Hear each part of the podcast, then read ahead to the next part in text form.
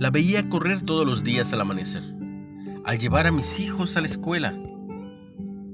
Era nuestra atleta de marcha rápida, equipada con unos enormes auriculares y coloridas medias hasta la rodilla.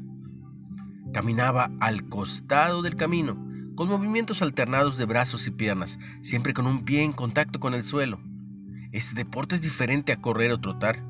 Implica un control intencional que frena la tendencia natural del cuerpo a correr.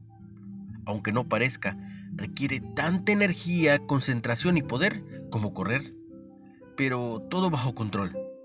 El poder bajo control. Esa es la clave. La humildad bíblica, como la marcha rápida, suele considerarse debilidad pero en realidad no lo es. La humildad no es despreciar nuestras fortalezas o habilidades, sino refrenarlas de manera similar a cómo actúa la mente de esos atletas sobre sus brazos y piernas. Las palabras de Miqueas, caminar humildemente, son un llamado a frenar nuestra inclinación a ir delante de Dios.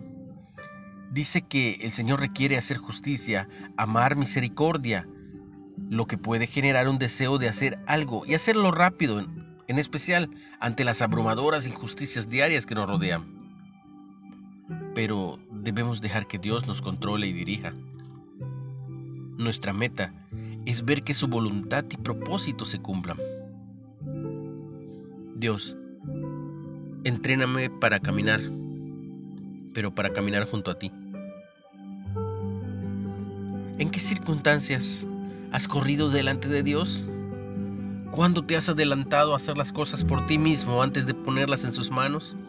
Antes de preguntarla si está de acuerdo, si es lo mejor para ti. Por lo general, ¿consideras la humildad una fortaleza o una debilidad?